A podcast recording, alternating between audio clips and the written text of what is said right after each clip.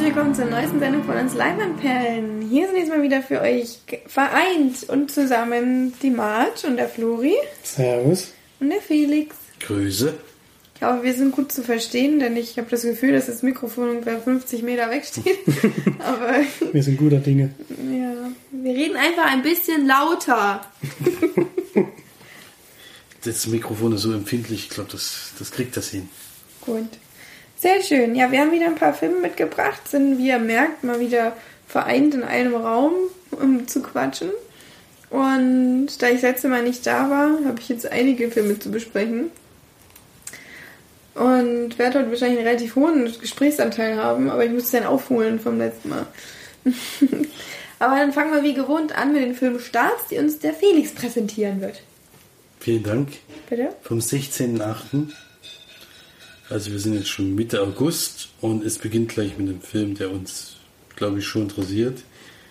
Und bei dem ich echt gehofft hatte, dass wir den in der Sneak begrüßen dürfen, kam leider bei keinem. Also nicht gesneakt in Deutschland, nämlich The Equalizer 2 mit Denzel Washington. Mhm. Fortsetzung des Racheswillers mit Denzel Washington als ehemaliger Elitesoldat Robert McCall, der auf eigene Rechnung für brutale Gerechtigkeit sorgt. Das ist eigentlich gar nicht so schlimm, dass wir das nie hatten, denn wir hatten mit Kinofilmen gucken, dann einen Trailer davor. Und leider habe ich bei den Trailers das Gefühl, dass ich den ganzen Film schon gesehen habe. leider habe ich bei den Trailers das ich Gefühl, dass relativ schnell weggeguckt. Trailer das Gefühl, dass es leider nicht so gut wird wie der erste, aber ich lasse mich gerne eines Besseren belehren.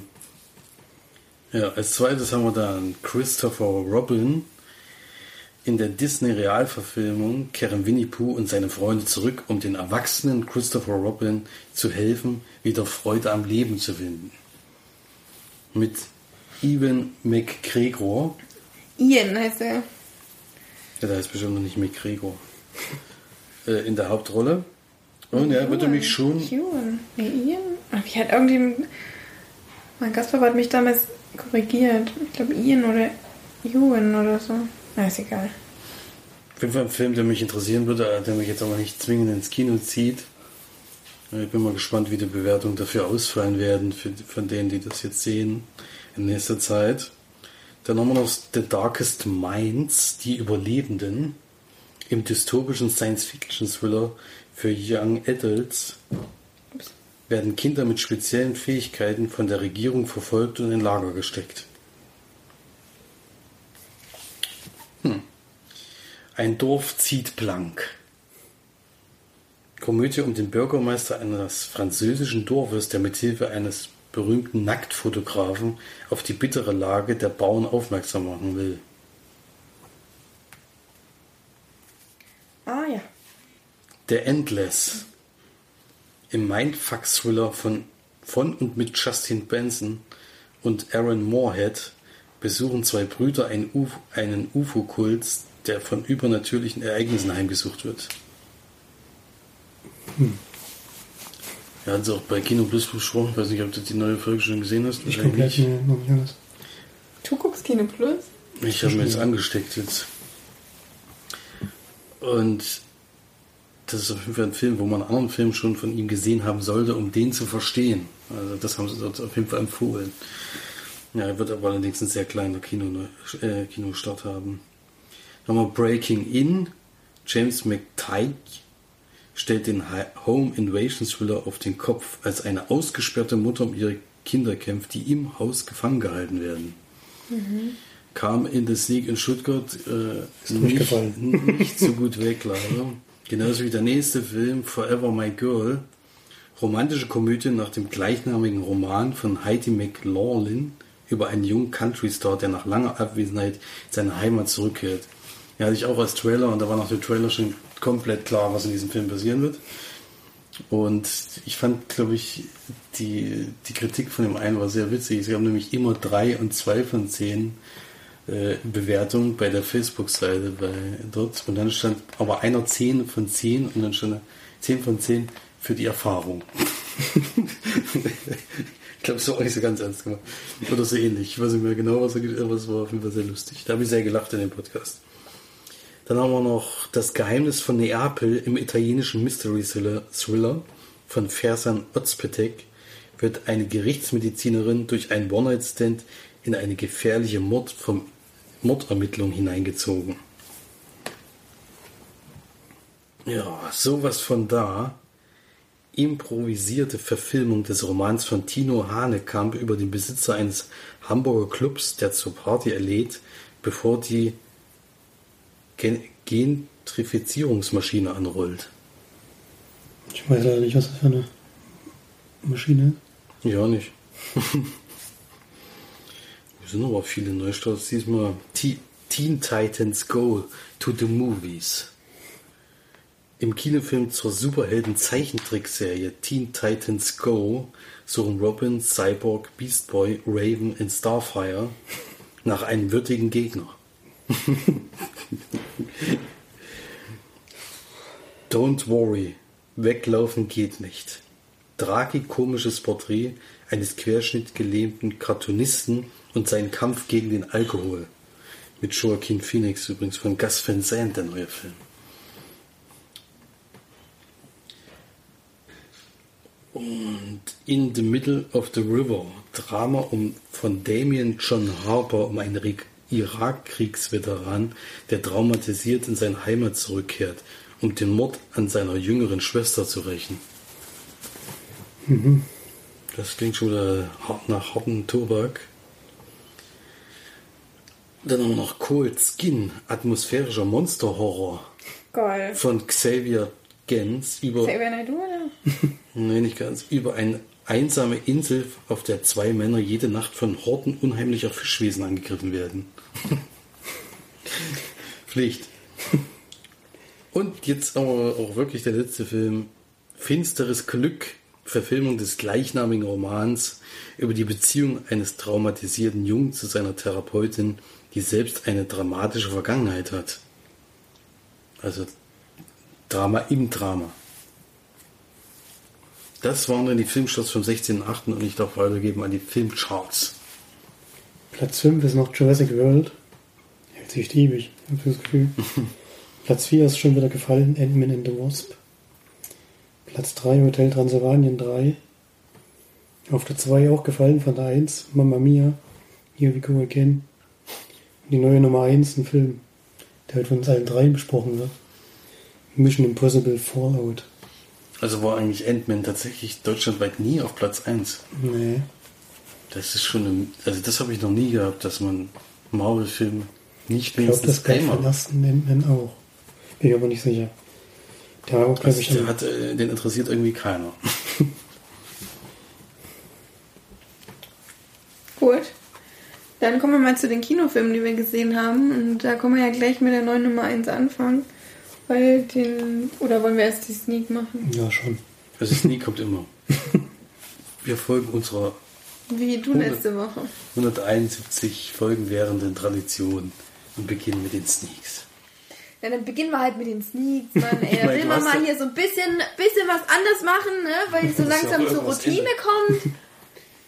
Es sind Leute da draußen, die verlassen Verlassen sich sich auf darauf. Ja, ich weiß schon. Du hast schon recht. Ich bin eine schlechte Moderatorin.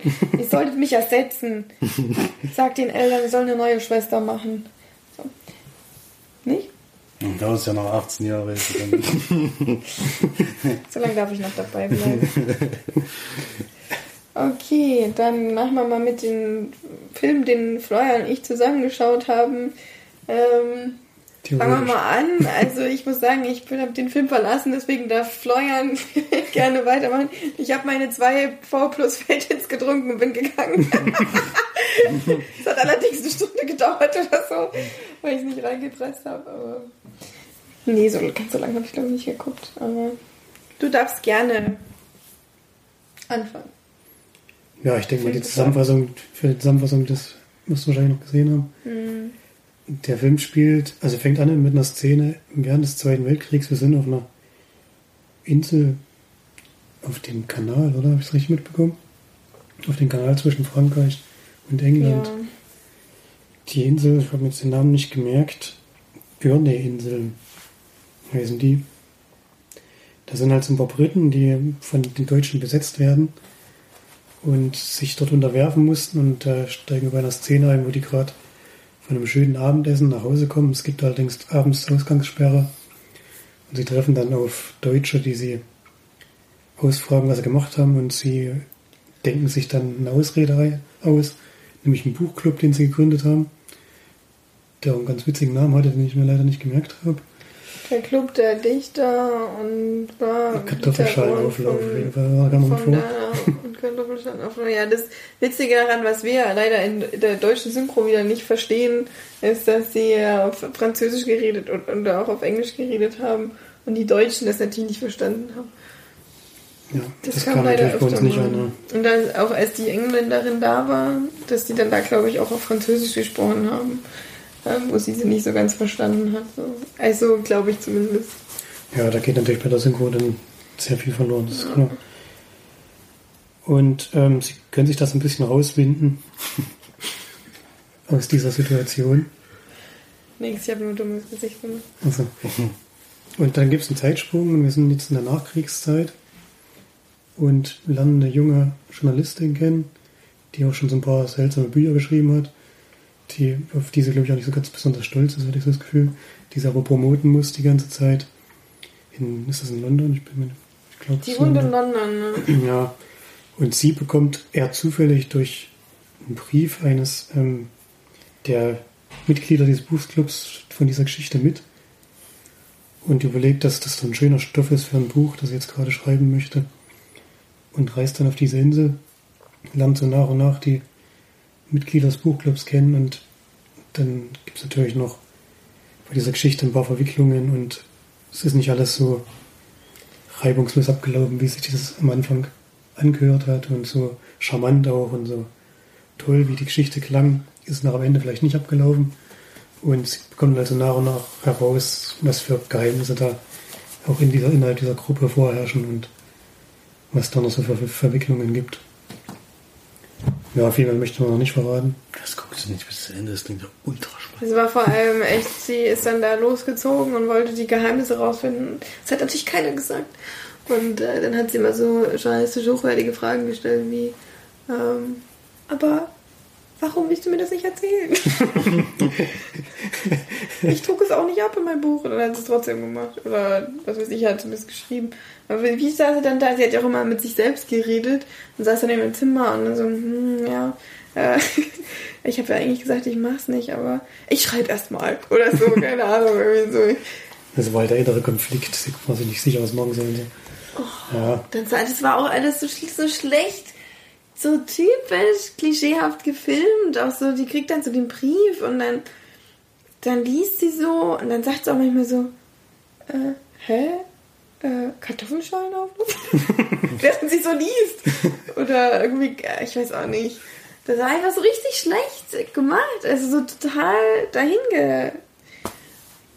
geschnulzt irgendwie. Ich weiß auch nicht. Ja, es ist blöd ist halt diese, diese Geschichte mit den, was den Leuten passiert ist und so. Die fand ich eigentlich noch halbwegs interessant, aber es alles drumherum ist halt sowas von stinklangweilig. Es geht halt auch fast gar nicht darum. Nee, es geht wirklich sehr geht wenig um darum. sie und um ihre, sie ist ja so eine Autorin, aber eigentlich äh, lässt sie sich unterdrücken von ihren oder von den Erwartungen des oder von den Lesern. Die, die hat immer so ein Buch über so eingeschrieben, der scheinbar im Krieg irgendein Kriegsheld ist oder so. Ich Ja. hab, weiß nicht, so auf die Art und das wollen die Leser lesen und das, was sie eigentlich liest, das äh, oder schreibt, das äh, lesen sie ja nicht oder das ist kein, das wurde nur 28 Mal verkauft auf der Welt oder keine Ahnung. Ah. Ja, sie hat halt auch so ein bisschen Zwiespalt und dann kommt halt noch so eine, natürlich kommt noch so eine Liebesgeschichte mit rein, also dann auch noch ja, so eine Sieht man Dreieck. schon ein Plakat, also bei dem Plakat, der jetzt nicht darauf geschlossen, dass es da um irgendwelche äh, Buchgeschichten geht und dass das eigentlich im Vordergrund stehen sollte. Also wenn man das Plakat sieht, denkt man sofort, es ist eine Schnulze. Ja, es geht auf jeden Fall dann in die Richtung. Das ist, das ist ja auch klar bei dem, also so wie der Film abläuft, weiß man eigentlich schon weiter hilft, was das ja das dann am Ende wahrscheinlich hinauslaufen wird. Das weiß ich schon nach 10 Minuten. Na gut, da war es ja noch, nach 10 Minuten war es auch nicht mehr auf der Insel. Also, sobald die diesen Brief kriegt, weißt du, worum es geht. Also, Ja, das Problem des Films ist wirklich sehr langweilig erzählt ist und langatmig und es ist halt so schade, dass dieser, dass die wirklich denken, dass die mit solchen solchen unfassbaren Klischeefilmen. Also auch so dieses typische, sie kommt in dieser Insel an und läuft dann erstmal hoch und dann sieht sie halt den einen Typen, um den es dann geht, mit, mit dem sie wahrscheinlich dann auch eine Liebesbeziehung hat oder so, der halt diesen Brief geschrieben hat. Beide kennen sich nicht und sie rennt dann so in ihn rein, er baut gerade das Dach von seinem Hotel oder von dem Hotel. Ähm, und er ist dann halt erstmal sehr unfreundlich zu ihr und sagt, nee, hier ist, äh, das Hotel ist zu, keine Ahnung, wir müssen da vorne links. Und dann ist er erstmal so ein bisschen genervt von ihm und dann ziehen sie sich wieder und dann, ach, du warst das so. So dieses typische, so erst sieht man sich, mag sich, ja. Felix schlägt die Hände vom Gesicht zusammen, das ist auch richtig so. Ich dachte, ich hatte den schlechteren Film so, so wirklich ganz total ein Klischee nach dem anderen und ja, es waren teilweise sogar immer ganz witzige Szenen dabei, ähm, aber leider sehr rar gesät. ja, es war, ich habe dann auch gedacht, ich bin so müde und kaputt für so einen Film, bleibe ich jetzt nicht hier wach bis sonst wann. Das war mir einfach nichts. Da geht halt auch wirklich unglaublich lang für das, was er erzählt. Er geht über zwei Stunden. Ach, ja, echt? ja, ja bin ja noch echt super gegangen. Das ist ja Wahnsinn. Ich habe gedacht, das wäre schon fast. Nee. Hä? Was, heißt, worum ging es denn Ich sag das, es ist zu was von lange hat mich erzählt. Oh, nee. Zwischendurch passiert überhaupt nichts mehr.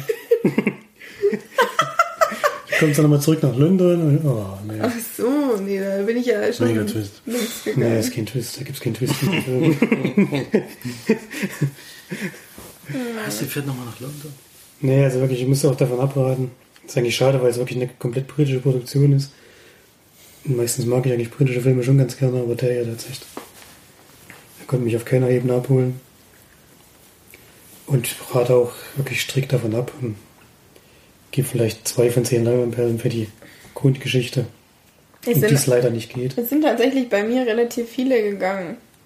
Ja, ja bei mir sind deswegen- viele gegangen, ja, das stimmt. Also ich bin ja dann auch gegangen. Ähm, der blöde Kinobesitzer saß wieder vorne, der geht mir so auf den Keks, ey. Das ist so also der ist mir so unglaublich unsympathisch einfach, weil der, ich meine, es ist gut, wenn du als Kinobesitzer auf Dinge Wert legst, aber das Ding ist, dass er nicht sagt, ähm, ja, in der Sneak keine Handys an oder so, sondern er sagt, äh, äh, wie, wie hat er gesagt, so, Handys jetzt alle aus, ich will hier keine hellen Displays sehen, man kann auch mal eine Stunde ohne WhatsApp überleben.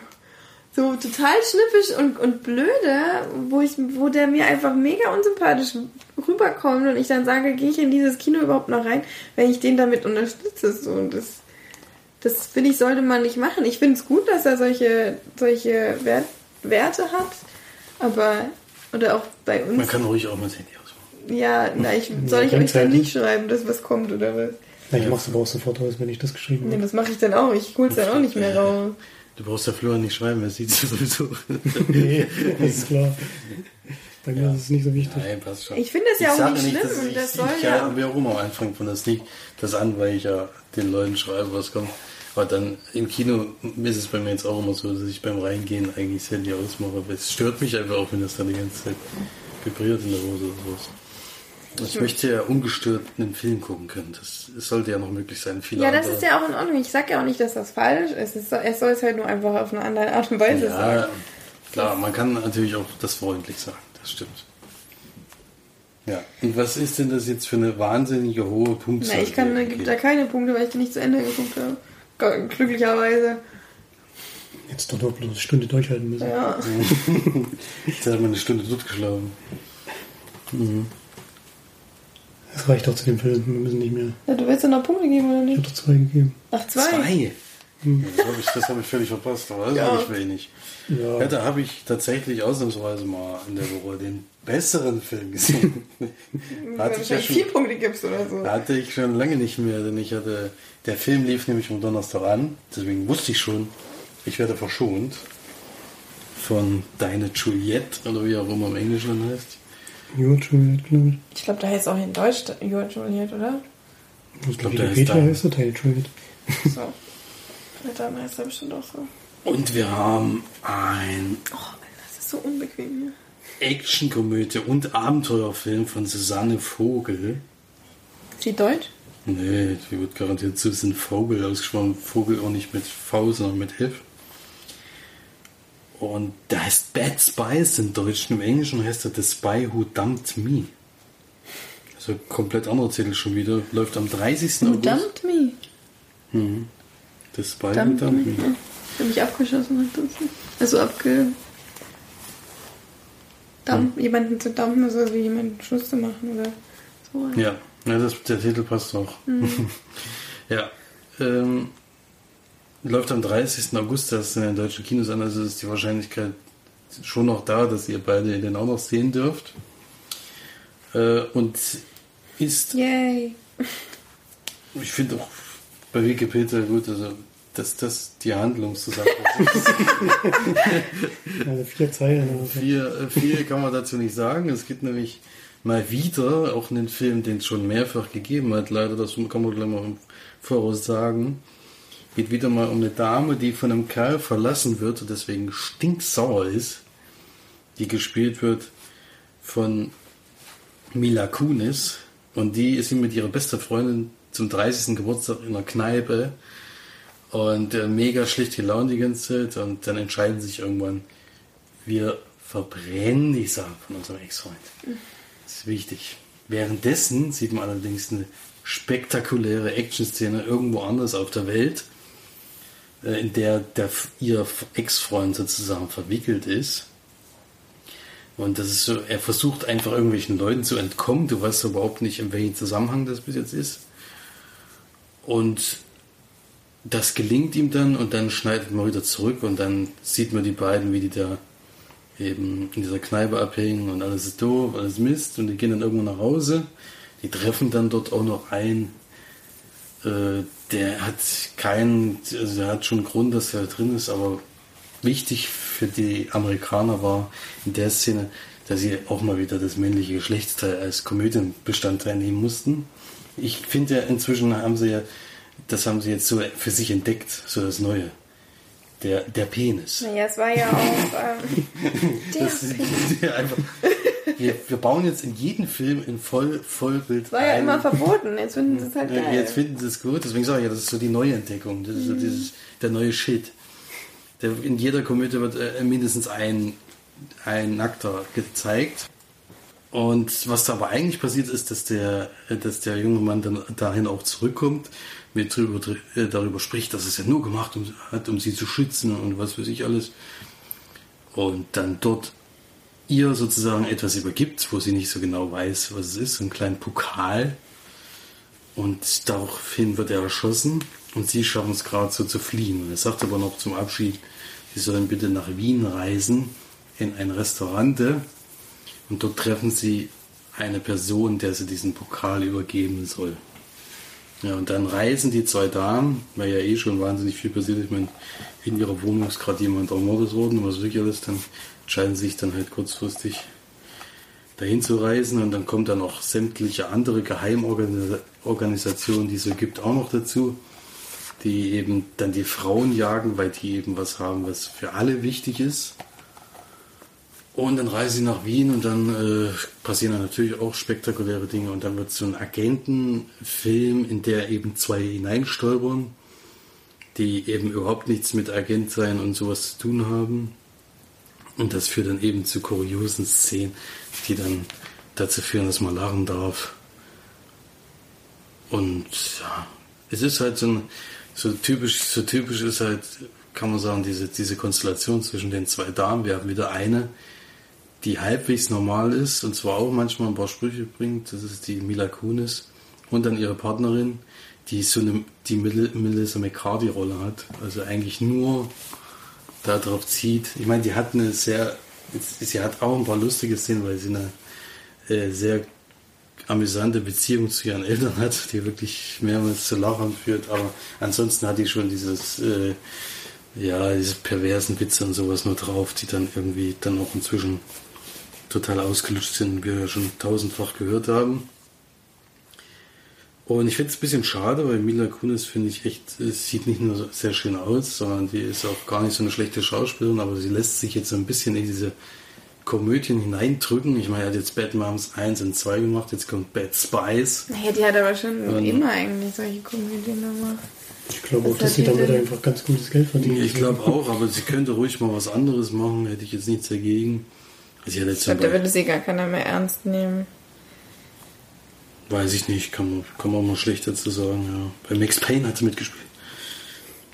Und bei Jupiter Ascending, Ja gut, das war im Endeffekt aber mehr eine Komödie. Auch wenn es glaube ich nicht so gemeint The war. Book of Eli. Hat die mitgespielt? Hm, Das überrascht mich jetzt auch gerade irgendwie, aber. Und Ja, auch so ja, die fantastische Welt von Das Oz. war ein geiler Twist. Das war echt ein mega Twist, ey. Ja. Gut, mehr möchte ich dazu nicht sagen. Ich konnte ein paar Mal lachen, da war ich sehr überrascht drüber. Ich habe am Anfang gedacht, also Marge hatte mir direkt eine, äh, eine, eine Antwort geschickt, die mich darauf schließen lässt, dass der Trailer unglaublich gut sein muss. Ja, guck dir mal den Trailer an. Ey. Ich habe den nicht. bis dahin noch nicht gesehen gehabt, deswegen wusste ich noch nicht so ganz, was mich erwartet. Ich habe allerdings an dem Plakat, was da hing, schon erkannt. Ich glaube, das ist so das Typische, was man schon sehr oft gesehen hat. Das ist es eben dann auch. Aber bei der Gagdichte, die es dann doch gegeben hat, gab es dann schon ein paar Lacher, dass ich auch mal lachen konnte. Originell ist, wie gesagt, nicht. Die Action-Szenen sind sehr gut gemacht. Das ist äußerst brutal, überraschenderweise. Äh, und da haben sie echt Wert drauf gelegt, dass die Action-Szenen authentisch sind. Das ist, äh, fand ich ganz gut. Deswegen gibt es auch ein paar Punkte. Für mich ist jetzt kein Weltuntergang gewesen, dass ich den gesehen habe und gibt da vier von zehn Leinwandperlen. Gut geschätzt. Bewertung in the Dark sozusagen. Hat gepasst. Ja, und ihr müsstet euch jetzt nicht unbedingt ärgern, aber ihr solltet jetzt auch nicht allzu viel erwarten. Ich denke mal, bei ein paar? Szenen könnt ihr auch lachen, der geht eigentlich relativ kurz gefühlt. Jetzt kann ich es dir gleich vielleicht sagen, steht das hier irgendwo? Der geht insgesamt 3 Stunden und 47 Minuten. Nee, das ist. Also gefühlt ging der eigentlich zu. Oh, nee, doch. Ja, doch, eine Stunde und 57 Minuten. Das überrascht mich jetzt ein bisschen. Also die, die, das habe ich jetzt nicht unbedingt gemerkt, was ja dann auch für den Film spricht, dass jetzt viel zu lang gewesen wäre oder sowas. Ja, aber es gibt dann eben auch so Szenen, wo du einfach nur die Hände vom Kopf zusammenschlägst. Das kannst du leider auch nicht verhindern. Also, wo du dann echt denkst, das hätte doch einfach nicht sein müssen. So, da du ja jetzt schon die Action-Szenen so herausgehoben hast und so weiter, kommen wir ja jetzt auf den Film zu sprechen kommen, den wir alle geschaut haben, wo die Action-Szenen wahrscheinlich so gut sind wie nirgendwo anders in irgendwelchen Filmen. Ähm, wir haben alle Mission Impossible Fallout geguckt. Und ja, groß geschichtlich kann man da zwar nicht viel erzählen, weil irgendwie war das von der müssen drei Atombomben zurückkommen. ja, es war, glaube ich, von der Geschichte tatsächlich die schwächste bisher. Es ist immer dieselbe Geschichte. Ich weiß nicht, was du bei Mission Impossible bisher von Naja, der aber Geschichte dann gehabt hast. war jetzt Es gibt immer einen mal so Auftrag ein und den bisschen, müssen wir erfüllen. Ja, aber dann war zwischendrin trotzdem immer mal geschichtlich ist noch ein bisschen was passiert. Was, was man dann auch nicht gedacht hat und überrascht war und so weiter. Das war in dem Film leider nicht der Fall, weil nämlich ganz viel schon in der ersten Drittel oder ersten Hälfte des Films schon verraten wurde. Zum Beispiel, wer der Böse ist und ähm, ja, solche Dinge, wo es dann einfach sehr offensichtlich war. Das gab es in den Filmen davor zwar Immer. auch, aber nicht so. Also bei manchen hast du dann auch gedacht, ah, okay. Okay. Das war in dem Film nicht so. Aber du kannst ja gerne mal die unfassbare Geschichte. Ja, Ethan Hunt kriegt im Endeffekt einen neuen Auftrag, den er annehmen kann, wenn er will. Das ist immer ganz wichtig. Ich weiß gar nicht, was passiert. nee, der hatte das. Hä? Der, durfte sich das aussuchen? Ja, doch, Die das erste, ist es immer ist so. immer so, dass ich es aussuchen kann, weil am Ende der, der Ankündigung, was machen wollen, sagen sie immer, die Mission, wenn sie, in, wenn sie sie annehmen, ist das und das und das und das. Das heißt, er könnte auch ablehnen, was er natürlich noch nie gemacht hat. Ach so. Ja.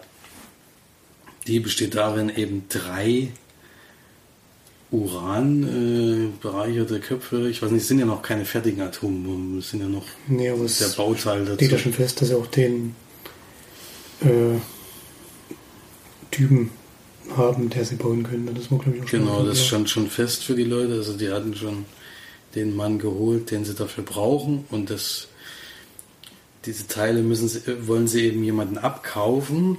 Und die wollen dazwischen funken und wollen eben vor den anderen das abkaufen, damit eben dieses Uran gar nicht erst in die Hände der Bösen kommt. Und wir kennen aus dem fünften Teil schon die, die Gruppierung, das Syndikat, das aus ehemaligen Agenten besteht, die sich zusammengekauft haben, um die Weltordnung ein bisschen neu zu formen, nach ihrem Belieben.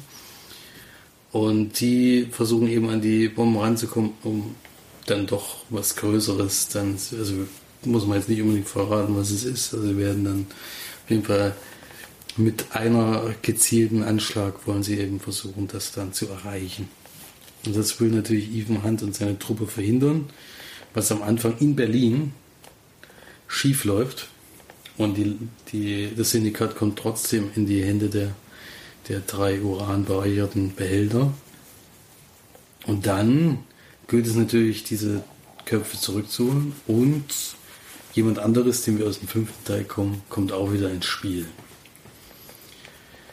Äh, am Anfang ist es dann eben so, dass die CIA ist es, glaube ich, den IMF nicht mehr so richtig vertraut und eben sagt, sie wollen jemanden mitschicken.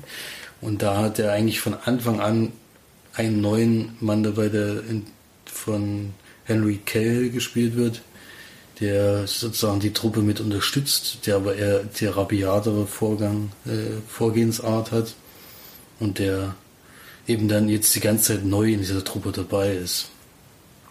Und ja, dann entspinnt sich wie immer eine sehr spektakuläre Geschichte, äh, ja, Actionsequenzen und Geschichte, die dann am Ende darauf hinausläuft, dass wir natürlich die Welt retten müssen. In dem Fall. Wie es ja meistens ist bei Mission Impossible. Auf die Geschichte kommt es auch nicht unbedingt an. Es geht eher darum, wie das Ganze inszeniert ist und wie spektakulär das vor Dingen ist. Und ich denke mal, alle drei werden mir dazu stimmen, dass das sich deswegen schon gelohnt hat, diesen Film zu gucken. Es sind äh, für mich die besten Action-Szenen, die wir in den letzten Jahren gesehen haben, sogar besser als bei Mission Impossible 5, wo ich die da auch schon sehr, sehr gut finde. Unter anderem gibt es eine Kampfszene, die man schon im Trailer sieht, die finde ich schon sehr, sehr gut gelungen. Die sieht wirklich wahnsinnig, wahnsinnig gut aus. Die finde ich, zum, die find ich im Trailer mal richtig gut geschnitten, weil das. Na gut, das möchte man nicht Nee, das will ich mir nicht verraten, aber es, hat, äh, es sieht anders aus, als es in Wirklichkeit ist. Das genau. fand ich schon sehr gelungen. ähm, und ja, es sind viele Sachen, die mir da sehr, sehr gut gefallen haben.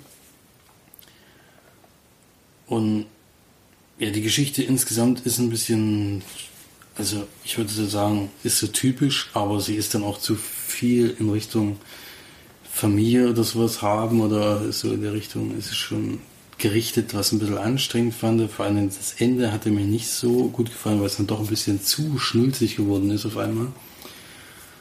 Dann, also insgesamt sehe ich zwei Punkte ab. Das ist einmal dafür und einmal für die, dass der Film etwas zu lang war. Also ich finde, diesmal hat man, also der geht 147 Minuten und die ganze Zeit konnte er irgendwie nicht so richtig füllen. Also es gibt zwischendurch schon mal eins, zwei Durchstrecken, wo ich gedacht habe, na jetzt äh, könnte er mal wieder Tempo aufnehmen. Wenn er dann aber Tempo aufnimmt, dann geht es aber auch richtig zur Sache. Und das macht irgendwie, also für mich ist da immer eine klare Abgrenzung. Also Mission Impossible äh, ist immer noch locker und leicht weit vor James Bond inzwischen. Also die letzten Filme waren alle deutlich schwächer als das, was wir da jetzt wieder gesehen haben. Muss man aber auch dazu sagen, dass sich James Bond einfach in eine andere Richtung entwickelt hat. Die setzen, glaube ich, nicht mehr ganz so den Wert auf monströse Action-Szenen, sondern gehen eher in die Richtung Storytelling. Da muss Ohne Story. Naja, das stimmt ja nicht ganz.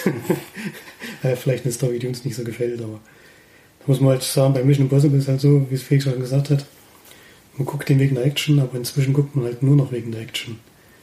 Denn alles drumherum ist nicht mehr gut. Finde ich jedenfalls. Mehr die Story gibt ja wirklich gar nichts her. Gibt es einen Mini-Twist, der aber eigentlich kein Twist ist, leider. Und ja, das hat mir bei dem Film jetzt ist mir wirklich aufgefallen. Man guckt natürlich wegen der Action. Die Action ist auch geil und deswegen funktioniert der Film ja auch. Aber es fällt einem schon auf, weil er halt auch über zweieinhalb Stunden geht, dass er zwischendurch manchmal durchhängt und von der Geschichte her halt sich keinen Zentimeter vorwärts bewegt, weil es ja die ganze Zeit nur ums Gleiche geht. Also da darf man nichts erwarten, dass jetzt irgendwie irgendwas weitererzählt wird oder so, oder dass sich die Charaktere weiterentwickeln oder sowas. Das passiert jetzt bei dem Film überhaupt gar nicht. Das fand ich ein bisschen schade.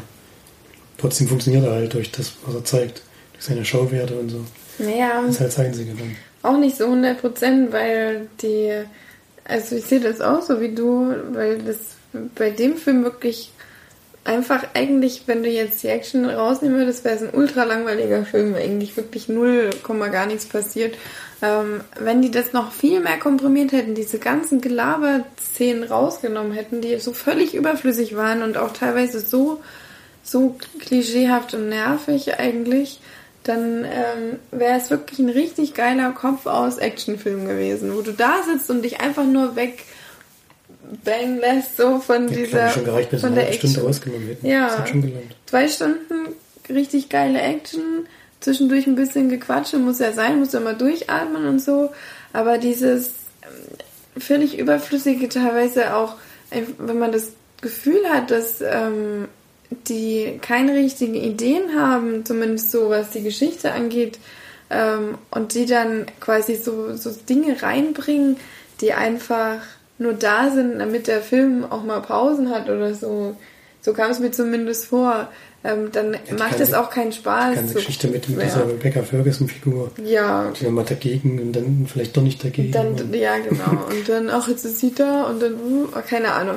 Ähm, ich habe wirklich überhaupt nichts auszusetzen an diesem Film, außer diese, diese komischen Tiefen zwischendrin, die ähm, wirklich den Film für mich einfach völlig übertrieben lang gemacht haben. Wenn die diese Action-Szenen viel näher aneinander gemacht hätten, hätte der für mich deutlich besser funktioniert. Und ich war müde an dem Tag. Es war ja Freitag, bin auch nach hierher gefahren und so weiter. Hab äh, teilweise Probleme gehabt, die Augen aufzuhalten, wenn halt kein Action war. So, und das ist für mich einfach, dann macht es den Film für mich zumindest kaputt. es hätte aber- auch funktioniert, wenn sie halt bei der Story ein bisschen was reingebracht hätten. Ja, oder einfach was rausgenommen hätten. Hätten sie Dinge rausgenommen, die völlig, die überhaupt nicht wichtig waren, die irgendwie nur nochmal irgendwelche, was weiß ich, die den Charakter von Ethan nochmal ein bisschen zwiespalten wollten oder was auch immer, was einfach nicht funktioniert, weil du genau weißt, wie er nur jetzt reagiert oder handelt, weil es immer gleich ist. Nach dem, was weiß ich, wie vielten Film, weißt du halt nur mal, wie er ist. Und da finde ich, braucht man nicht so eine sinnlose Sache noch reinbringen. Ähm, aber es ist trotzdem von der Action einfach unfassbar gemacht. Man sitzt da drinnen und kann den Augen eigentlich gar nicht trauen, was sie da sehen, weil man wirklich sieht, dass das meiste einfach komplett real gedreht wurde und Tom Cruise einfach unfassbar ist, was der da abliefert. Das kann man sich überhaupt nicht beschreiben oder erklären. Und dies, der Film lohnt sich zu 100% zu schauen, weil vor allem auch im Kino, weil du solche Szenen in keinem Film siehst, wirklich null. Kannst du mit nichts vergleichen. Also ob es nur auf dem, auf dem Land ist, die Action, oder ob es äh, im Wasser ist, die Action, oder ob es in der Luft ist, die Action. Das ist so krass und so sehenswert, dass selbst diese, diese Tiefen zwischendrin ähm, das Ganze trotzdem nicht so runterziehen, dass ich jetzt sagen würde, soll sich, man soll sie nicht angucken oder so. Weil sowas muss man einfach sehen, finde ich. Ähm, Gerade Leute, die Action mögen. Und das macht es einfach, gerade dieser unfassbar fette und lange Showdown am Ende. Also wenn man den nicht sieht, dann hat man was verpasst im Leben. Also es war schon richtig krass, richtig, richtig krass. Und ähm, ich bin froh, dass ich reingegangen bin. Ich war auch wirklich froh, dass ich den äh, laut ähm, Felix Anweisung nicht in 3D geschaut habe, weil ich glaube, da hätte mich das sehr gestört und dann noch mehr genervt. Ähm, und ich habe ihn in 2D gesehen, in super geiler Soundqualität. Die haben vorher nochmal in meinem Kino vorgestellt, dass sie jetzt so richtig krassen Sound haben. Genau, was echt, das kannst du, das ist so krass, wenn du in diesem Sessel sitzt und du von hinten rechts irgendwelche Sachen, die nach vorne links und oh, das ist so geil. Und das macht dieses Filmerlebnis so krasser noch. Und gerade bei dem Film, ich war wirklich sehr, sehr froh, dass ich reingegangen bin. Ich würde den auch wirklich jedem empfehlen, den zu schauen, der halt Action mag. Also da, da wirst du einfach, sitzt du drin und kannst einfach nicht glauben, was da passiert auf der Leinwand. Ja, Das stimmt, ja. Also wie sehr der sich einsetzt, hat man auch daran gesehen, dass er sich bei den, den Dreharbeiten relativ schwer verletzt hat. ein Sprunggelenk gebrochen hat, genau. Das hatte ich damals bei Graham Norton gesehen, der irische Talkshow-Mensch. Ähm, das ist schon krass, vor allem weil die ja die Szene drinnen gelassen haben. Ja, genau, die haben die Szene verwendet. Mhm. Uns hat äh, 80 Millionen gekostet, die Drehpause. Wurde allerdings von der Versicherung übernommen, also haben sie Glück gehabt. Mir nicht selber. Und es gibt ja eine Szene, ist im Trailer drin, wo sie aus dem Flugzeug springen. Die ist im Trailer drin, Ja, genau. Da ist er 106 Mal aus dem Flugzeug gesprungen, dass er die Aufnahmen zusammengebracht hat. Der Typ ist so krank, ja, das geht gar nicht. Vor allem kündigt er immer selber an, dass er die Szene nochmal machen will. Es ist ja meistens gar nicht der Regisseur, sondern er sagt dann, nee, ich will es nochmal machen. Ich kann es noch besser. Und das ist halt schon krass. Ja, es sieht halt auch einfach. Man sieht aber, dass alles selber gemacht ist. Es ist so heftig. Ja, sehr schöner Film. Das klang wahrscheinlich ein bisschen kritisch, was wir über die Story gesagt haben. Nee, es ist ja auch richtig. Im Endeffekt Man funktioniert muss- der Film natürlich trotzdem, zum es Glück. muss, es muss ja auch gesagt werden, weil es ist halt einfach so, man hat das Gefühl, die Regisseure, die haben zwar richtig geile Action-Ideen und so weiter, aber was so die, oder Drehbuchautoren, die fallen halt unten durch mit ihrer merkwürdigen dahingeklatscht. Ich meine, wie oft haben wir jetzt schon gehabt, dass irgendjemand irgendwelche äh, nuklearen Waffen oder so gestohlen haben und die müssen dann dahin und versuchen die zu stehlen und, und dann ist es ganz knapp mit der Bombe, die dann äh, vielleicht am Ende doch nicht hochgeht, man weiß es nicht, man will es ja nicht spoilern und so weiter. Es ist schon, also von der Geschichte, da kann mir auch keiner erzählen, dass das, dass das nicht so ist, dass die, dass die Geschichte nervt oder, oder nicht nervt, aber einfach ja, Nichts hergibt. ja, und das muss man auch schon sagen, aber deswegen ist der Film trotzdem 100% sehenswert, finde ich. Ja, Für mich gibt es da 8 von 10 Perlen. schließe mich an. Ja, naja, ja, 8 von 10 ist schon gut. Gut, dann machen wir jetzt aber weiter, weil das war jetzt viel Gequatsche. Hat jetzt noch jemand von euch einen Kinofilm gehabt? Nee. Nee, okay, also ich habe mir einen Film angeschaut, das ist, war, der läuft zwar glaube ich gar nicht mehr im Kino, oder? Der war schon im März Ähm. oder sowas. Genau. Den habe ich aber trotzdem quasi im Kino, im Freilichtkino gesehen, nämlich in, der, in Jena in der Kulturarena, beziehungsweise Filmarena wurde weit gezeigt, die Geschichte von einem Weg um die Welt. Ähm, eine Dokumentation, die zwei Stunden lang geht, die sogar 4,8 von 5 bei Kino.de, 3,6 von 5 bei Filmstarts, 8,5 bei IMDb hat. Also sehr gute Bewertungen. Ähm, ich habe mir die Karte schon vor mehreren Wochen gekauft. Als ich dahin gelaufen bin, ähm, habe ich erstmal gesehen, dass ich wollte noch mit einer Freundin gehen, die keine Karte hatte, ähm, dass wirklich die Leute anstanden, bestimmt irgendwie 50 Meter oder so oder noch weiter, ähm, um in diesen Film reinzukommen. Und irgendwann sind sie auch durchgegangen, haben gesagt, haben ausgerufen, die Abendkarten, Abendkasse äh, ist durch, gibt keine mehr. Ähm, deswegen ist meine Freundin auch leider nicht mehr gekommen und das, dieses Teil war voll bis, es hat wirklich aus allen Nähten geplatzt. Also so, die haben wirklich, also es hätte kein Mensch mehr reingepasst. Auf diesen Bänken, da hätte keiner mehr Platz gefunden. Naja, ähm, das war auf jeden Fall sehr erstaunlich, dass da so viele hingehen wollten in diesen Film.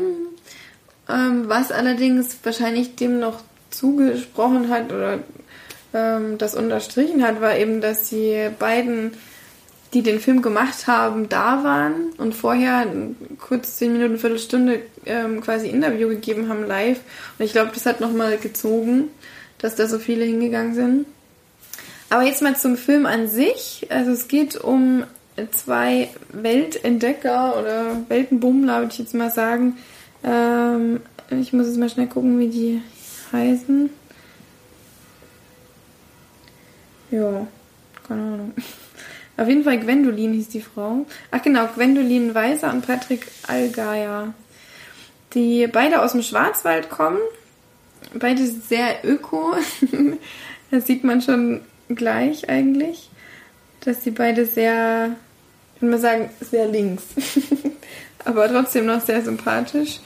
Und die sich aufgemacht haben, quasi die Welt zu bereisen ohne Flugzeug. Das war immer so ihr großer, das was er wirklich, ja. Ach genau, in Freiburg sind sie nämlich los. Dann, ähm, jetzt, ist zwar hier die Route, aber nicht die ganzen Länder zu sehen, was ein bisschen schade ist. Ähm, dann sind sie über quasi über den Osten, über Russland und Tadschikistan und Georgien und was auch immer da noch für Länder sind, sind, sie, sind sie quasi über die Welt gereist und zwar sind sie getrampt und jeden Abend haben sie sich irgendwo ein Plätzchen gesucht und gezeltet. Zumindest im ersten Jahr war das so. Sind da wirklich mit den skurrilsten Menschen eingestiegen und mit denen mitgefahren ähm, und haben Erfahrungen gesammelt und Dinge erlebt, die man wirklich eigentlich kaum, kaum glauben kann.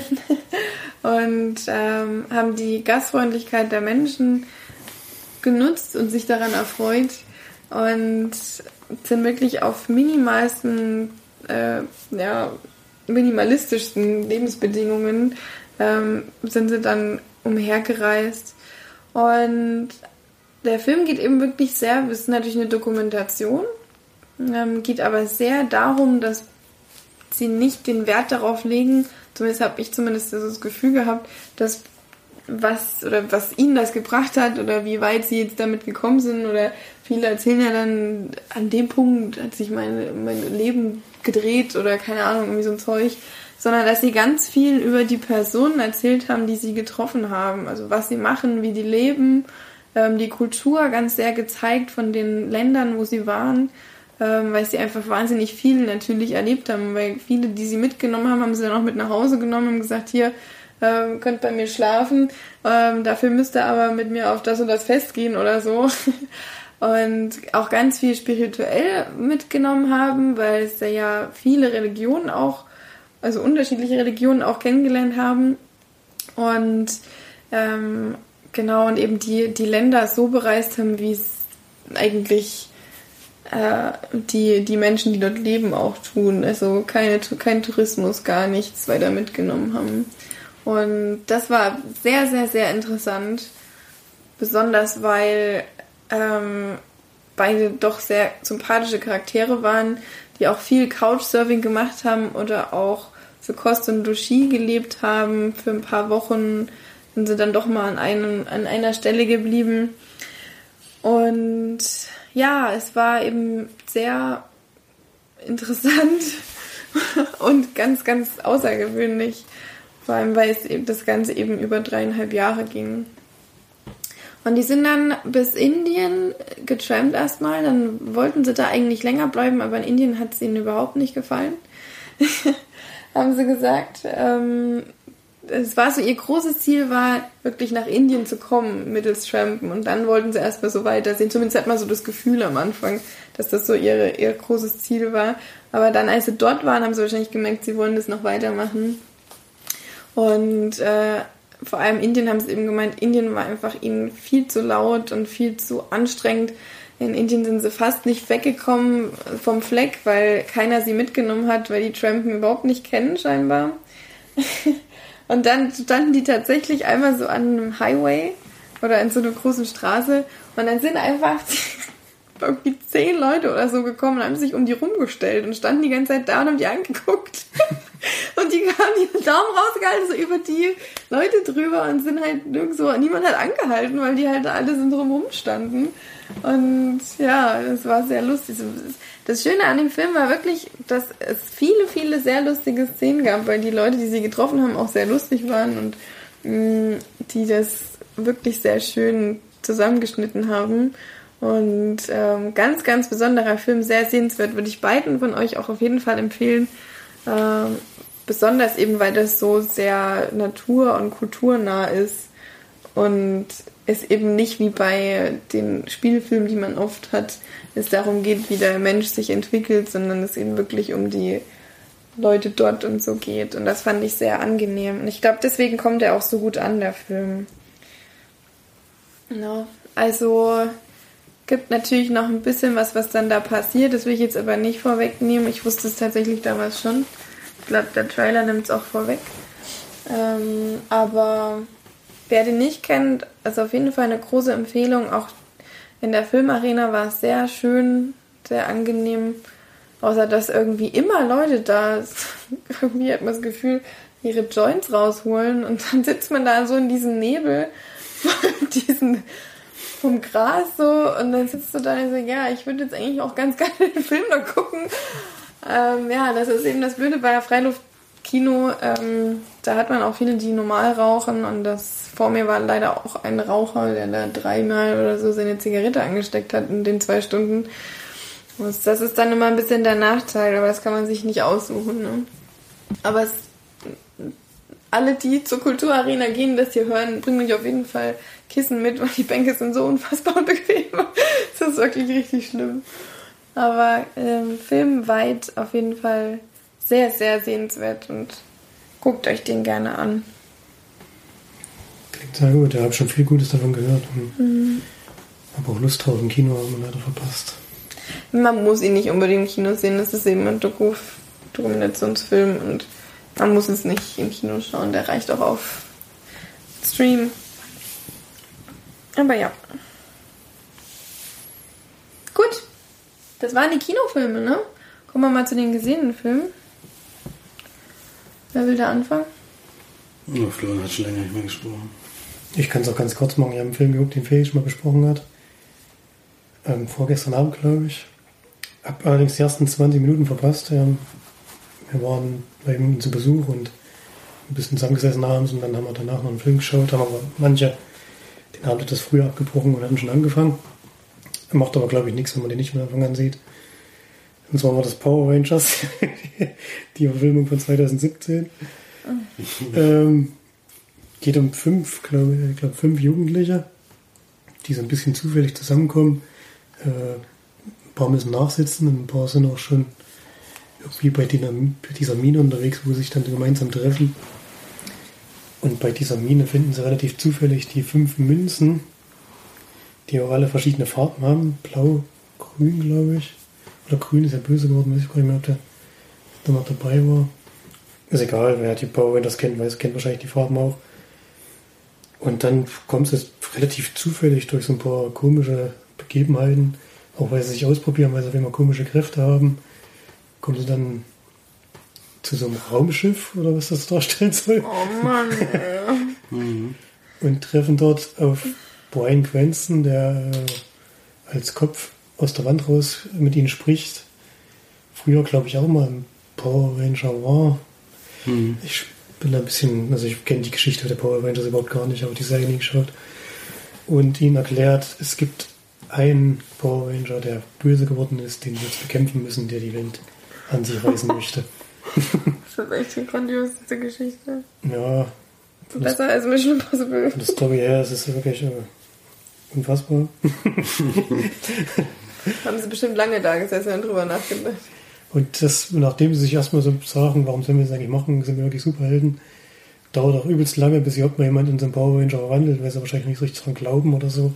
Und nur wenn sie den festen Glauben haben, ein Power Ranger zu sein, können sie auch ein Power Ranger sein. Das ist so katastrophal. äh, ja. Und dann wird natürlich der Böse oder die Böse in dem Fall bekämpft. Mhm. Der besiegt die bestimmt alle. Ja, ich, hab, ich hatte im Abend zum Glück schon ein bisschen was getrunken. Das hat den Film halbwegs erträglich gemacht. Seine Alkia. Na, so viel war es nicht, dass ich schon betrunken gewesen wäre, aber äh, trotzdem habe ich irgendwann inzwischen drin abgeschaltet und habe es halt noch mitgeguckt, aber wenn man die Power Rangers kennt, weiß ich nicht, ob das in irgendeiner Art und Weise funktioniert. Wenn man sie nicht kennt, kann man, wenn der Film irgendwo im Fernsehen läuft, den sofort wieder ausschalten. Denn es ist wirklich ein Durchquälen und auch von den Action-Szenen her und so fand ich so billig gemacht und zwar wirklich tut euch das nicht an, schaltet weg und Bewertung ganz schwierig bei mir. Ich weiß nicht, wo ich da Punkte geben soll. Ich habe noch nicht von Anfang an gesehen. Aber ich kann mir nicht vorstellen, dass da irgendwas was mich. Am Anfang war das eine ganz emotionale Geschichte. auch wie sich dann die Truppe, wie sich dann die Truppe zusammenschwört und dann am Ende natürlich jeder für jeden kämpft und so. Die total unterschiedlichen Charaktere am Anfang. Das, ja. Ich war da schon emotional sehr ergriffen. also ich muss sagen, ich plädiere dafür eine Fortsetzung. Wird zum Glück hoffentlich nicht kommen, denn der ist, glaube ich, ganz schön gefloppt. Der ist megamäßig gefloppt, ja. das, das kann man auch nachvollziehen. Kann man in dem Fall auch nachvollziehen. Aber ja, muss man nicht gucken. Ist leider so. Ich kannte da aber auch keine Serie oder so. Es gibt ja richtige Fans davon und alles. Wie waren aber auch alle ziemlich War vor allem verstört. Mitte der dem- 90er oder, das, oder Anfang der 90er ist es völlig uns vorbeigegangen. Wo wir da eigentlich Ja, nicht mal da ja. waren, wo wir es hätte gucken können. Hey, wir haben auch damals nicht so wahnsinnig viele Filme gesehen oder Serien vor allen Dingen nicht. Nee. Deswegen ist das glücklicherweise, muss ich ehrlich zugeben, an mir vorbeigegangen. Ich hätte es halt Interesse halber mal gemacht. Das ist ja vor allen Dingen, also gegen Ende ist es echt fast eine 1 zu 1 Kopie von Transformers. Echt, wird alles geklaut, was so, was so da vorkommt. Ja, es ist, ist ganz schlimm. Muss man schon ehrlich zugeben. Es sind paar Szenen, die man sich angucken kann, aber ansonsten greift man sich die ganze Zeit an den Kopf und fragt sich, äh, warum man sich das jetzt gerade antut. Äh, Marge hat sich damals erfolgreich verweigert. Ich kann überhaupt nicht verstehen, warum. Die hätte bestimmt Ja, mindestens ich zweimal bin jetzt auch richtig enttäuscht, nachdem ich diese Zusammenfassung gehört habe. Also Ja. zweimal hätte sie bestimmt geweint. Kann man sich auf jeden Fall schenken. Ich meine jetzt, weil ich es nicht gesehen habe. Das ist dann Innerlich. das erste Mal. Es gibt es noch jetzt einen Film von 1995, vielleicht ist der noch Ja, den sollte man unbedingt mal angucken. Der ist wirklich unglaublich. Den habe ich nämlich auch gesehen. Den haben wir doch zusammen angemacht, oder? Den hatte ich, den hatte ich mal als Kind gesehen, weil ich hatte nämlich im Freundeskreis jemand, der Power Rangers Fan war, der, der, den, der diesen Film auf VHS hatte. Den haben wir uns da reingezogen und wenn man den jetzt guckt, ist, ist einfach, ich meine, damals hast du ja, ich habe ja damals fast keine Filme bisher gesehen gehabt, deswegen war irgendwie alles sehenswert. Aber wenn du das jetzt siehst, ist es wirklich äh, erschreckend gewesen. Nee, braucht man nicht unbedingt gucken. Gut, dann habe ich noch einen kleinen Netflix-Film geschaut, den habe ich nur angeguckt, weil Christian Bell mitspielt. Ähm, ouch. Auf jeden Fall hat noch Kelsey Grammer mitgespielt und Seth Rogen. Ähm, ist, den behalte ich jetzt ganz kurz, weil es wirklich nur ein kleiner Film ist. Es geht eigentlich darum, dass Christian Bale so ein Workaholic ist und total viel immer nur arbeitet und dann am Altar Like Father, ja genau. ähm, also wie, Der Vater war wie 36 der Vater ist so Jahre die Tochter oder so. Wie heißt der auf Deutsch? Heißt der auch Like Father? Ja, weiß ich gar nicht. Like Vater Ja. war bestimmt seit 19 Jahren weg und kommt dann jetzt zur Hochzeit zurück und dann raufen sie sich nach dieser Un Unglück wieder zusammen. Also es sind 26 Jahre, die er nicht da war. Aber es war schon relativ viel. Schon relativ viel war es, weil sie wird äh, beim Alter verlassen. Er kommt da zufällig, äh, setzt sich dazu. Zufällig ist er sogar bei der Hochzeit. Nee, also sie wusste es halt nicht, aber er, so. sie, er wurde nicht eingeladen. Er kommt einfach und setzt sich dazu, dann wird sie verlassen. Er versucht, ähm, sich noch rauszudrücken, also noch wegzurennen, weil es ihm dann zu unangenehm war. Ähm, schmeißt dann aber natürlich einen Stuhl um und daraufhin zieht er Aufmerksamkeit auf sich. Und ja, er war 26 Jahre nicht da. Sie ist natürlich nicht so sehr erfreut, dass er da war. Das 26 Jahre heißt also mit 5 oder was? Wie alt ist denn Christian Bell in ihrer Rolle? Ich glaube, ja, mit 5 oder 6 hat er sie verlassen. Ich glaube, Okay. 31 oder 32 war sie da. Ähm, ja, und dann ist es allerdings so, dass sie gerne mal, auch wenn sie jetzt ein paar Probleme hat, mal ähm, was trinkt. Und ähm, sie dann in ihrer Wohnung ganz alleine sitzt. Es klingelt auf einmal an der Tür. Ihr Vater steht da und sagt, komm, lass uns doch mal an eine Bar fahren und darüber quatschen und äh, bla. Und sie ist halt schon so ein bisschen angeheitert und sagt, naja, fuck it, ich glaube, ich komme mit. Und dann trinken sie eben so viel, Ist am nächsten Tag auf dem Kreuzfahrtschiff gefahren. dass sie nächsten Tag auf dem Kreuzfahrtschiff aufwachen. Jawohl. Ähm, was eigentlich ihre Honeymoon ist mit ihrem geliebten äh, Gibt es denn noch einen. Grund, warum er sie verlassen hat, oder ist das einfach irrelevant? Na, das darf ich ja jetzt nicht spoilern. Das ist auf jeden Fall der, der krasseste Grund aller Zeiten. Wahrscheinlich wegen dem Alkohol. Nein, es war einfach nur, dass er, eine andere er ist äh, erst zu Hause geblieben, ähm, die Frau ist arbeiten gegangen, er ist zu Hause geblieben, hat sich ums Kind gekümmert und hat sich dann im Endeffekt wieder für den Beruf entschieden und dann sind die Probleme in der Ehe aufgekommen und er ist dann gegangen, war die erste Zeit eigentlich auch immer mal da, aber dann konnte er es nicht ertragen, zu ihr Tschüss zu sagen. Und so, okay, so, ja, das ähm, spoilisch ist jetzt mal kurz gespoilert, aber macht ja nichts, weil das ist nicht so wichtig für den Film. Es geht auch eher darum, dass Christian Bell eigentlich eine sehr ähm, harte Frau ist und sich kaum in irgendwas reinreden lässt und ähm, wirklich auch die ganze Zeit auf dem Kreuzfahrt überhaupt keinen Bock hat, vor allem nicht mit ihrem Papa, den sie nicht mag. Und sich das Ganze dann natürlich irgendwann dreht an einem bestimmten Punkt des Films und ja, übelster Spoiler. Ähm, es war gar nicht so schlecht. es war mal ganz Oh. es war ein, ein Film, den man so nebenbei schauen kann, ein bisschen locker flockig einfach weggucken kann. Und ähm, ja, das reicht eigentlich zum Film so groß, weil der hat ein paar sehr schreckliche Szenen, aber auch ein paar, die sogar gar nicht so schlecht sind. Ähm, also wer so für nebenbei was gucken will, kann das gerne tun. Ist aber wirklich ein totaler Durchschnittsfilm. Nichts Großartiges. Und ich gucke mir einfach auch gerne Christian Bale an. Ich mag sie sehr. Das stimmt. Die mögen wir alle. Und deswegen gebe ich da vielleicht auch vier von zehn Leinwandperlen. Ja, habe ich dann jetzt schon den letzten Film oder willst du da noch einen draufsetzen? Ähm, ich kann, keine Ahnung, können wir uns dann entscheiden. ich habe noch einige zur Auswahl. Sowas Also wie Der Teufel trägt Prada, habe ich zum ersten Mal geguckt in meinem Leben. Wup, wup. Gut, das weiß ich jetzt nicht, ob ich das jetzt unbedingt hören will, aber ich habe den diesjährigen Gewinner der Oscarverleihung endlich gucken dürfen. Tatsächlich der beste Film geworden dieses Jahr, nämlich Shape of Water, das Flüstern des Wassers. Ein Fantasy-Film von Herrn Del Toro, der ja unter anderem Pan's Labyrinth gemacht hat und in letzter Zeit Pacific Rim. Pacific Rim hat er auf jeden Fall mal gemacht und sowas. Und es geht um Sally Hawkins, die Elisa Esposito. Eigentlich brauche ich ja die Geschichte nicht zu sagen, was wir haben den Film nämlich schon zweimal hier besprochen. Kannst du vielleicht ganz kurz machen. Also es gibt eine Dame, die in einer Forschungseinrichtung als Putzfrau arbeitet und dort äh, sie weiß überhaupt nicht, an was sie so forschen und dann mit der Zeit kommt eben raus, dass es da ein Wesen gibt, was da gefangen gehalten wird, an dem eben herumexperimentiert wird. Und das lernen sie dann ein bisschen näher kennen und dann gibt es halt so Verwicklungen, dass es dann auch so weit kommt, dass sie das abstoßen wollen und sie entscheidet sich dann, diesen Wesen zu helfen. So kann man es vielleicht kurz zusammenfassen. Ja. Mit Sally Hawkins, Michael Shannon spielt noch mit. Natürlich wird er als der Bösewicht, irgendwie hat er jetzt auch diese. Das schon Ist immer. aber auch, der ist aber auch irgendwie, er kommt auch immer böse rüber. Ähm, dann Octavia, Octavia Spencer noch dabei und viele, viele andere Leute. Richard Jenkins zum Beispiel auch wieder eine sehr schöne Rolle.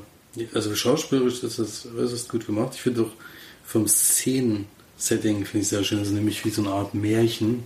Sieht so ein bisschen aus. Es spielt ja irgendwie gefühlt in den 60er Jahren oder 70er Jahren oder sowas. Ja, ist ja auch der Kalte Krieg, der ein bisschen thematisch da mit eingearbeitet Ja, es gibt dann noch ein paar Russenverwicklungen, all sowas, das gibt's auch alles. Und Ich finde übrigens Michael Shannon immer noch attraktiv. ich nicht. Selbst nach dieser Rolle. Er ist auch immer der Böse besetzt. Ja, aber so krass, das war schon lange nicht mehr. Ja, und ansonsten muss ich sagen, also schauspielerisch und äh, so filmszenenmäßig und musikmäßig alles super. Ne? Ja. Das ist, das so dumm. Ich wollte gerade sagen, ach, I Kill Giants habe ich doch noch geguckt. So, weil mir das gerade eingefallen ist. Sorry. Mhm. Stimmt, den hast du auch noch geguckt, den gibt's ja jetzt inzwischen auf Netflix, den habe ich vor Deswegen drei Wochen in der Sneak und den gibt's jetzt bei Netflix schon irgendwie. Den muss ich aber heute nicht mehr einsprechen. Ja, also wie gesagt, das ist alles ganz gut. Der Film ist es allerdings nicht. Also ich weiß nicht, was du da gesehen hast, dass du da 9 von 10 gegeben hast. Also ich weiß nicht. Das ist halt einfach meine Meinung. Wenn er mich abholt und ich nicht, ist es halt so. Das habe ich auch das letzte Mal gesagt, als wir den besprochen haben. Ich habe auch gesagt, ich glaube, es gibt nur Leute, die ihn entweder sehr gut finden oder sehr Nee, Florian fand ihn mittelmäßig. Nee, ich, mir ging es so wie Felix. Ich fand halt von der Story her nicht so gut. Alles andere fand ich wirklich super. Schon allein das Intro ist Ja. ganz besonders gemacht. Mhm. Ist wirklich sehr, sehr schön. Das alles drumherum ist super, aber ansonsten erinnert, ist das so der zweite Versuch, um ein neues Pans Labyrinth zu erstellen, so ein bisschen. Wir haben wieder so ein, wir haben wieder so ein Wesen, was so in den Mittelpunkt gestellt wird. Wir haben äh, In eine Panzerin Liebe- gibt es doch kein Wesen, was in den Mittelpunkt gestellt wird. Da gibt es mehrere Wesen, die im Mittelpunkt Naja, Ja, diesen, Das der ist aber schon ganz anders Mittelpunkt als- ist das Mädchen, würde ich sagen.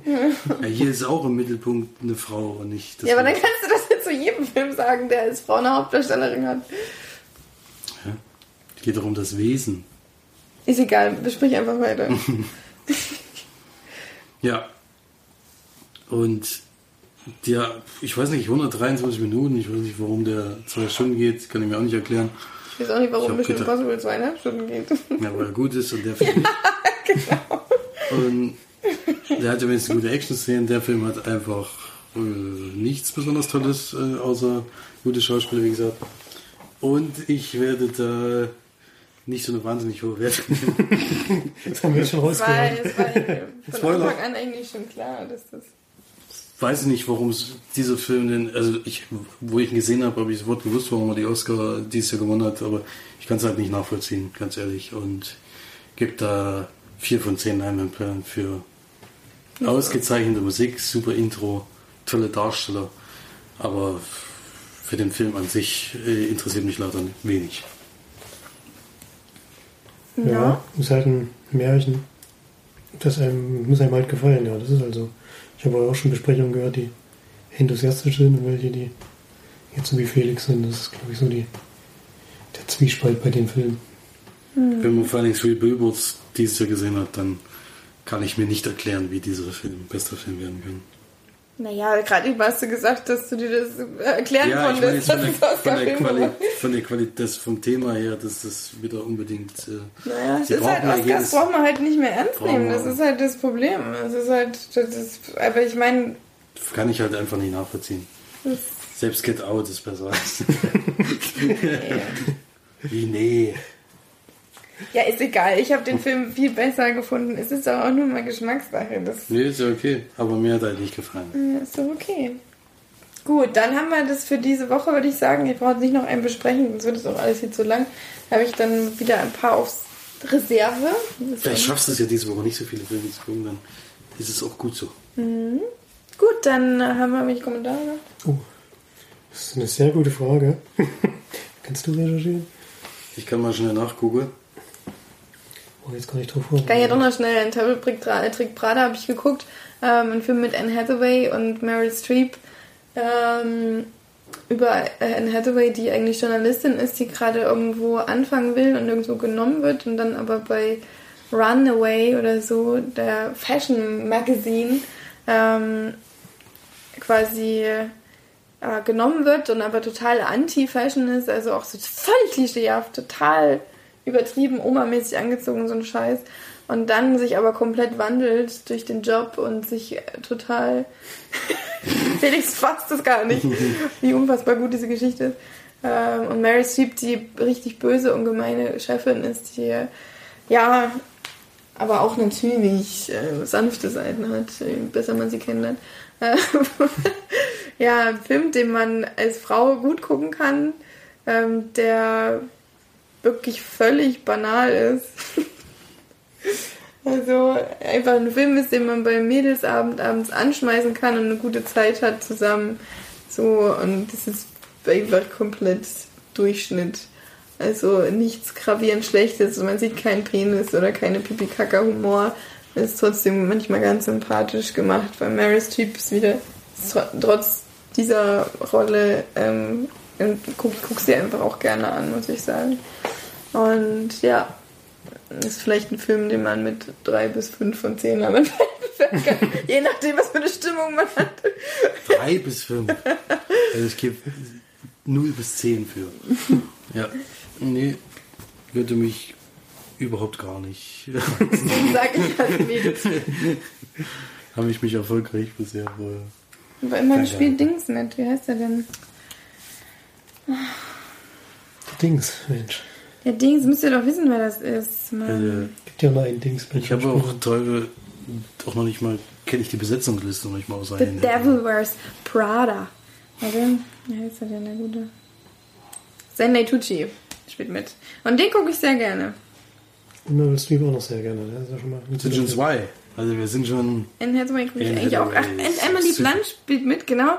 Und da gibt es ja ähm, gibt's ein Interview von Emily Blunt, wie ähm, John Krasin Krasinski ähm, damals ja totaler Fanboy von ihr war, vor allem wegen Te- Teufel trägt- Prada. Und dass sie einmal reingekommen ist in den Raum, wo er das geguckt hat und er da, als sie reinkommt, gesagt hat, warte, Und das ist mein Lieblingsoutfit. Sagte das zu ihr. ja. Sehr süß ist irgendwie, das zu hören. Mhm. Er war ja immer ein richtig großer Fan von Emily Blunt. Mhm, Verheiratet und Kinder. So ist zehn. geht's. Ja, Emily Blunt halt. Die ist aber auch schon echt toll. Also, Stimmt. Kommentare kann ich übrigens jetzt sagen, gab es keine. um das jetzt nochmal kurz äh, mit einzuwerfen, also können wir den Podcast verschließen. dann vielen Dank fürs Reinhören. Dann hören wir uns nächste Woche. Geht schon ins Kino und viel Spaß sonst so. Tschüss. Tschüss. Tschüss.